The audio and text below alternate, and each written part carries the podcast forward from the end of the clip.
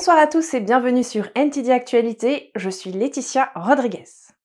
Hier soir, l'état d'urgence sanitaire a pris officiellement fin. Le gouvernement se voit privé de la possibilité d'imposer arbitrairement toute une série de mesures sanitaires, mais quelques outils restent à sa disposition. Voyons ensemble ce que cela signifie concrètement.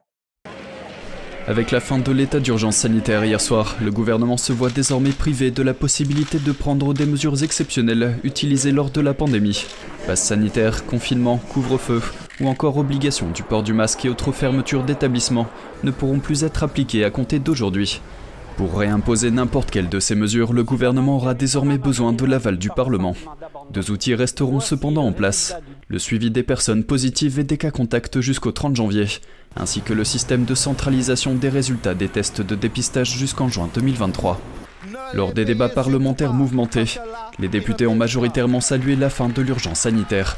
La NUPES a pour sa part condamné la non-réintégration de soignants non vaccinés, ainsi que le manque de moyens à l'hôpital public.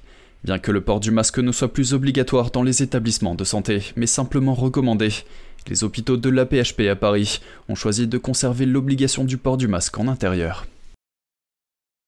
Et l'économie de la zone euro a progressé de 7% au deuxième trimestre selon Eurostat, l'Office statistique de l'Union européenne. Ce chiffre fait suite à une croissance du PIB de 0,5% au premier trimestre et il est beaucoup plus élevé que ce que les économistes avaient prévu. Les explications dans ce reportage. Le commissaire européen à l'économie, Paolo Gentiloni, a déclaré sur Twitter que les derniers chiffres de la croissance étaient une bonne nouvelle, mais que l'incertitude restait élevée pour les trimestres à venir. Il a déclaré qu'il était nécessaire de maintenir l'unité et d'être prêt à répondre à une situation en évolution si nécessaire. L'inflation a également été plus élevée que prévu. Les prix ont augmenté de 8,9% sur un an au mois de juillet, après une progression de 8,6% en juin. La hausse de 40% des prix de l'énergie et de 10% des denrées alimentaires sont les principaux facteurs de cette inflation. L'Allemagne, première économie de l'UE, a affiché une croissance nulle, tandis que la France, l'Italie et l'Espagne ont connu une croissance supérieure aux prévisions. Le PIB de la France a augmenté de 0,5% au cours des trois mois précédant le mois de juin. Et le spectre d'une pénurie de gaz cet hiver inquiète les pays européens. En France, les entreprises et les consommateurs sont encouragés à économiser l'énergie dès maintenant. David Vives de NTD a rencontré une économiste qui affirme que la pénurie de gaz entraînera un scénario catastrophique dans les pays comme l'Allemagne et la France. Éteindre votre Wi-Fi, éteindre les lumières quand vous n'êtes pas dans la pièce, débrancher les appareils électriques avant de partir en week-end. Voilà quelques-uns des petits gestes qui permettront aux Français d'économiser de l'énergie pour cet hiver. La semaine dernière, le gouvernement a demandé aux Français de faire un effort pour économiser l'énergie dès à présent afin de se préparer à d'éventuelles pénuries de gaz cet hiver. Leclerc, le plus grand distributeur alimentaire de France, a annoncé qu'il pourrait réduire les heures d'ouverture de ses magasins dans le cadre de mesures d'urgence pour faire face au risque de pénurie d'électricité. D'autres mesures comprennent l'extinction des enseignes lumineuses dès la fermeture d'un magasin et la réduction systématique de l'intensité lumineuse. Les mesures d'urgence du gouvernement français font suite à la menace du président russe Vladimir Poutine de couper les approvisionnements en gaz en réponse aux sanctions économiques de l'UE.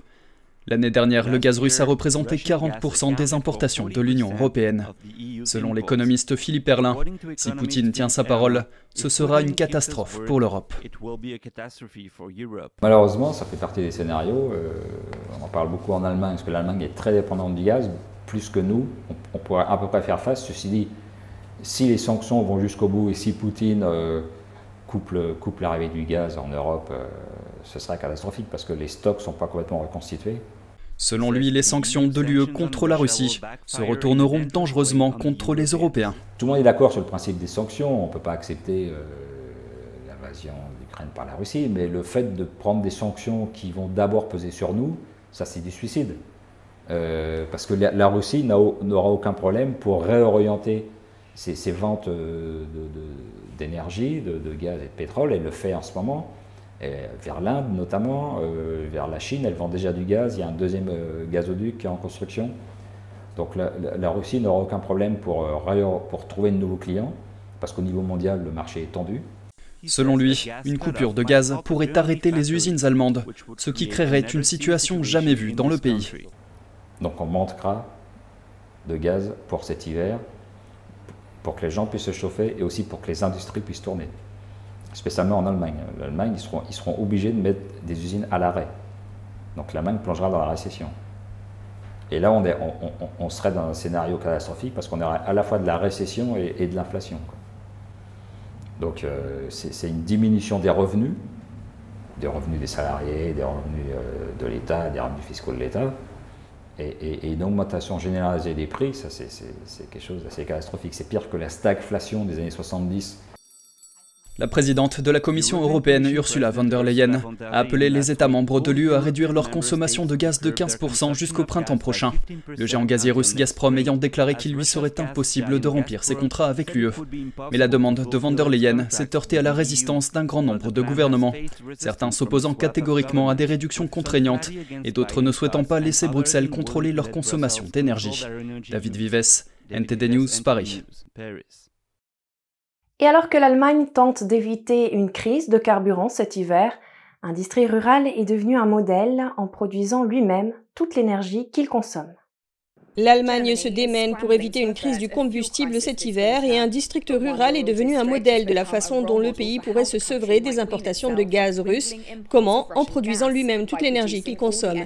Le district de Rhein-Hunsrück utilise une combinaison d'énergie solaire, éolienne et de biocarburants pour produire suffisamment d'énergie pour ses foyers, ses bâtiments publics et ses entreprises. Il en laisse même suffisamment pour contribuer à un service d'autopartage de voitures électriques et de vélos électriques. La transition énergétique de la région a été relativement rapide selon le responsable de la protection du climat du district. Jusqu'en 1995, pas un seul kilowattheure d'énergie utilisé dans notre district n'était produit par nous. Tout devait être importé. Puis des visionnaires courageux ont dit que des guerres étaient menées à propos du pétrole et du gaz et que nous devions faire quelque chose. Ils ont donc collecté des fonds pour la première éolienne qui a produit de l'électricité pour 200 foyers. Aujourd'hui, nous avons 279 éoliennes qui produisent de l'électricité pour 300 000 ménages. Un peu plus de trois ans après avoir atteint la neutralité climatique, le district de Rhein-Hunsrück possède des usines de biocarburants et ses villes et villages sont parsemés de panneaux solaires. La région est en avance sur son temps, même dans un pays où le secteur des énergies renouvelables est déjà bien développé. Au niveau national, l'Allemagne vise la neutralité carbone d'ici 2045 et une contribution de 80% des énergies renouvelables à la production d'électricité d'ici 2030. Mais Berlin est actuellement contrainte d'envisager la perspective inquiétante d'un rationnement du gaz cet hiver. Thomas Lorenz, directeur de l'installation de gestion des déchets du district ouest, affirme que le biocarburant issu des déchets forestiers génère l'équivalent d'un million de litres de mazout par an et qu'il pourrait en produire encore davantage. Nous utilisons actuellement environ la moitié des déchets. Si nous voulions en traiter la totalité, nous pourrions facilement exploiter trois autres centrales de chauffage. Donc, en théorie, nous pourrions exploiter six centrales. La transition énergétique du district a également servi l'économie locale. Le taux de chômage est tombé à 3,5%, soit moins que la moyenne nationale qui est de 5,3%.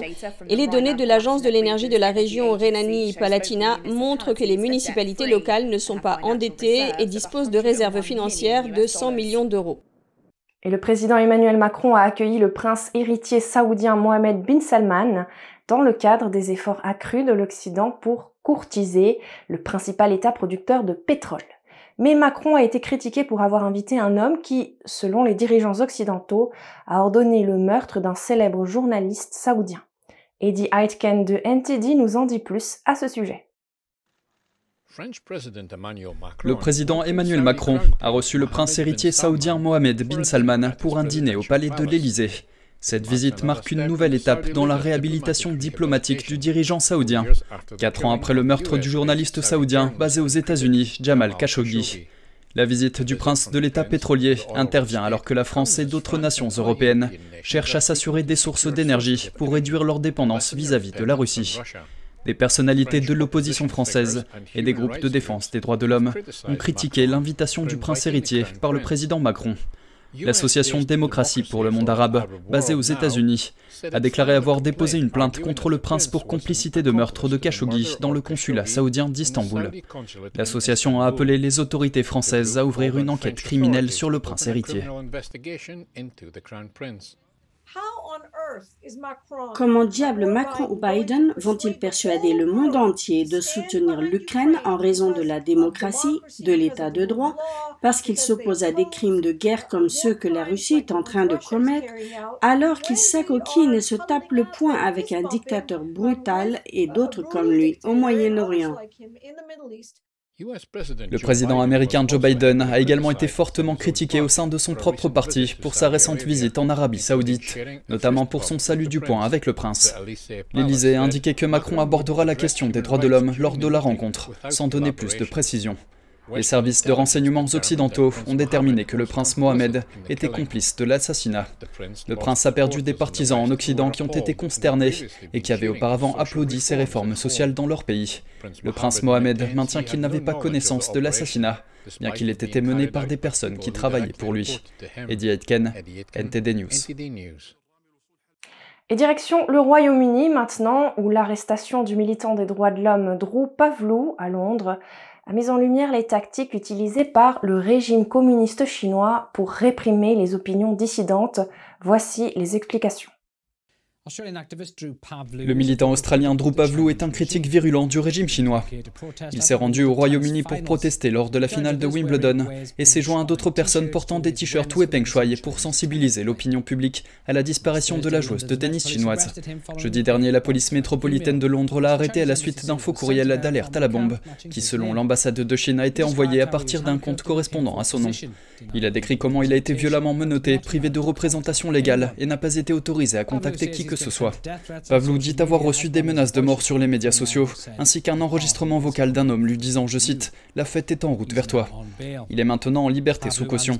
Pavlou et son avocat demandent une enquête sur l'implication de l'ambassade de Chine dans cette affaire. Et cette affaire soulève des questions sur son traitement par la police métropolitaine. Il semble qu'ils aient pris le courriel d'alerte à la bombe pour argent comptant sans le vérifier. Nous allons maintenant entendre une militante qui affirme que ces fausses menaces par email font partie d'un effort plus large de répression transnationale par des régimes autoritaires. Elle est au micro de Jeanne Werel de NTD. Le militant Drew Pavlou nous a confié qu'il pensait que l'ambassade de Chine était derrière un faux courriel d'alerte à la bombe envoyé sous son nom. La directrice de campagne de Safeguard Defenders, qui a elle-même reçu des menaces par email, explique que ce qui est arrivé à Pavlou montre que ce type de tactique liée au Parti communiste chinois s'est intensifié. Vous avez dit que cela faisait partie d'un effort transnational. Alors comment cette forme de harcèlement s'inscrit-elle dans un contexte plus large? Nous voyons de plus en plus, et ce n'est pas seulement la Chine, nous le voyons venir de la Russie, nous le voyons venir de l'Iran. Et comme ce genre d'affrontement que les régimes autoritaires mènent clairement avec le monde démocratique occidental, avec le monde démocratique, cela s'accentue. Ils utilisent de plus en plus ces tactiques de répression transnationale. Il y a une grande variété dans ce qu'ils utilisent.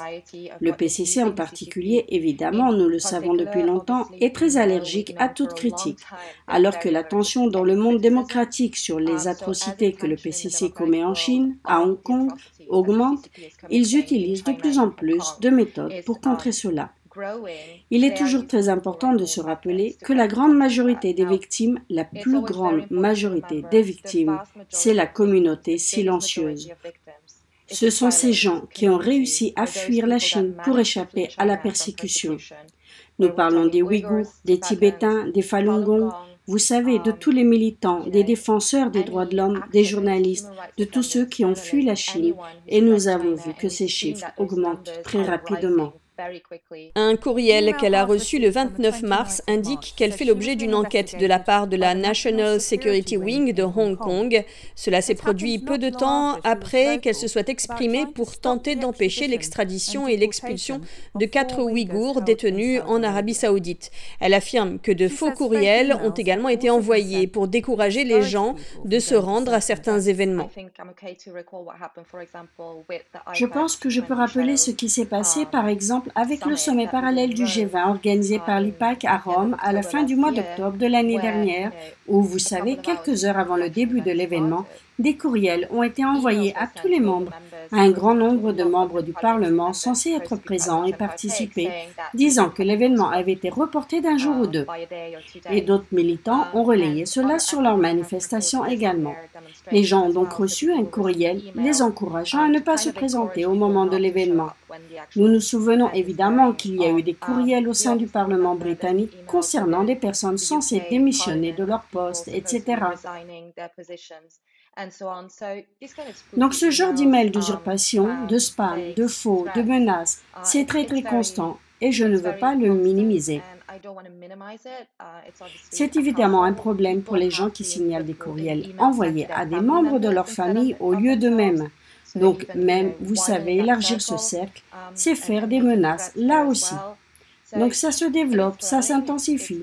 Ce que nous avons vu avec Joe est certainement le pire, je pense, jusqu'à présent.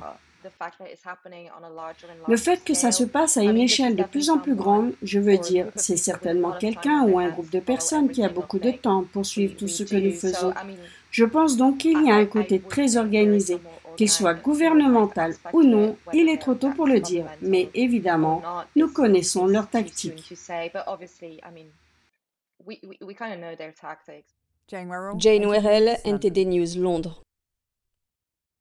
Et nous partons maintenant de l'autre côté de l'Atlantique. L'entreprise chinoise Huawei est depuis longtemps soupçonnée par le gouvernement américain d'espionner ses clients. Et désormais, le FBI se concentre sur les emplacements des équipements des antennes de la société chinoise. Leur positionnement stratégique suscite l'inquiétude.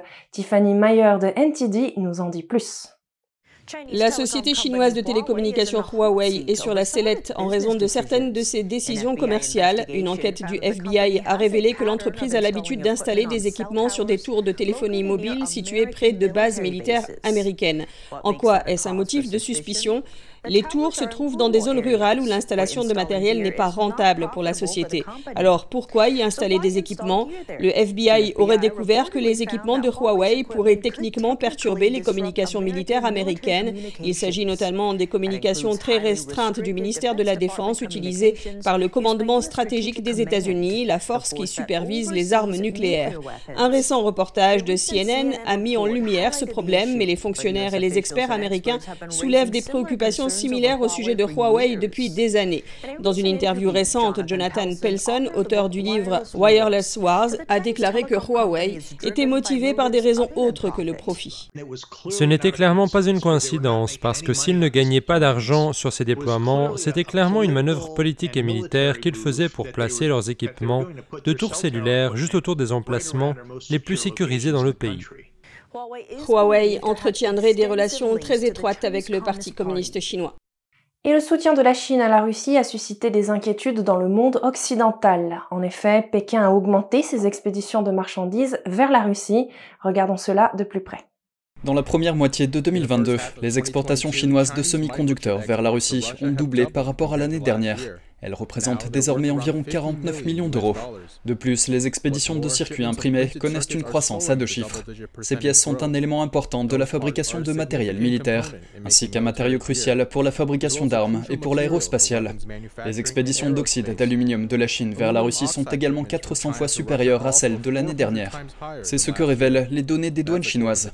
L'ambassadeur des États-Unis en Chine, Nicholas Burns, a souligné la semaine dernière que le gouvernement américain demandait instamment à la Chine de cesser de soutenir la Russie. Depuis le début de la guerre en Ukraine, Washington n'a cessé d'avertir Pékin de ne pas aider l'invasion de la Russie. Il a également fait savoir que si Pékin insiste pour soutenir le pays, la Chine fera l'objet de sanctions au même titre que la Russie. Pékin réfute tout soutien à la guerre, bien que les données chinoises reflètent une augmentation des exportations de pétrole et de matières premières qui pourraient contribuer à la poursuite du conflit. En juin dernier, Washington a annoncé son intention d'ajouter à sa liste noire commerciale cinq entreprises chinoises accusées d'aider Moscou. Du côté chinois, Pékin refuse de qualifier l'attaque russe en Ukraine d'invasion et rejette la responsabilité sur les États-Unis. En outre, le chef du régime chinois Xi Jinping a déclaré que l'amitié entre la Chine et la Russie n'avait pas de limite. Et nous terminons ce journal à la ferme et en musique. Des scientifiques belges enquêtent sur l'affirmation d'un fermier, selon laquelle différents styles de musique influencent le comportement de ses cochons. Voyons les explications. La musique peut-elle vraiment avoir un effet sur le comportement des cochons L'éleveur belge Piet Pasmans en est convaincu. Les musiques de danse joyeuse sont celles qui ont le plus de succès. Ils commencent vraiment à remuer la queue et quand c'est vraiment dynamique, ils se mettent même à danser et à gambader. Passmans a constaté qu'il y avait un lien entre ces cochons et la musique lors d'une session d'insémination particulièrement morose. Cela prenait trop de temps, les cochons étaient trop silencieux. Puis mon fils, qui avait environ 10 ans à l'époque, a commencé à chanter une chanson. Soudain, on a vu toutes les oreilles se dresser et les queues se mettre à remuer. J'ai alors pensé, c'est trop beau pour être laissé de côté. Nous devrions essayer ça avec les autres cochons aussi. Depuis, Passmans a créé des playlists pour différents moments de la journée, jouant de la musique énergique lorsqu'il veut que les cochons soient actifs et des berceuses à la fin de la journée. La musique rock est trop forte, il n'aime pas ça. Elle les stresse même et a un effet négatif. Le type de musique qu'on choisit est donc très important. L'éleveur a mis la puce à l'oreille d'une équipe de chercheurs qui ont maintenant obtenu un financement d'environ 75 000 euros d'un fonds de l'Union européenne et de la région flamande de Belgique pour se pencher sur le sujet. Selon le coordinateur du projet, on ne sait pas grand-chose de la réaction spécifique des cochons à la musique, mais il existe des preuves solides de l'influence des sons sur les animaux en général. Il existe sans aucun doute un effet de bruit spécifique sur les animaux. Il est donc tout à fait possible que la musique puisse avoir le même effet. Il affirme également que certains sons pourraient aider à soulager l'ennui lié au stress. Pour réduire le stress chez les cochons, nous essayons aussi d'enrichir les enclos avec par exemple de la paille ou des choses comme ça. Et aussi, une des choses qui est dans l'esprit de Pete, c'est que la musique peut être un enrichissement pour les porcs, afin de réduire leur niveau de stress et de réduire les comportements non naturels dans ce cas. Les résultats de la recherche ne seront pas connus avant la fin de l'année Passmans pense que les résultats pourront avoir un impact pratique sur l'industrie porcine, car la qualité de la viande est affectée par le stress des animaux. Le stress est mauvais, il entraîne un comportement agressif. Les animaux commencent aussi à être moins performants. On peut comparer cela à un athlète de haut niveau. Un athlète de haut niveau doit être en pleine forme physiquement, mais aussi mentalement. Et c'est exactement la même chose pour les porcs. Et quand ils sont abattus, c'est mieux, vous pouvez voir quand ils ont subi trop de stress. La qualité de leur viande est différente de celle d'un cochon non stressé. C'est vraiment important pour la qualité de la viande. NTD Actualité, c'est fini pour aujourd'hui. Je vous remercie de nous avoir suivis et je vous invite à rester avec nous pour la suite de nos programmes.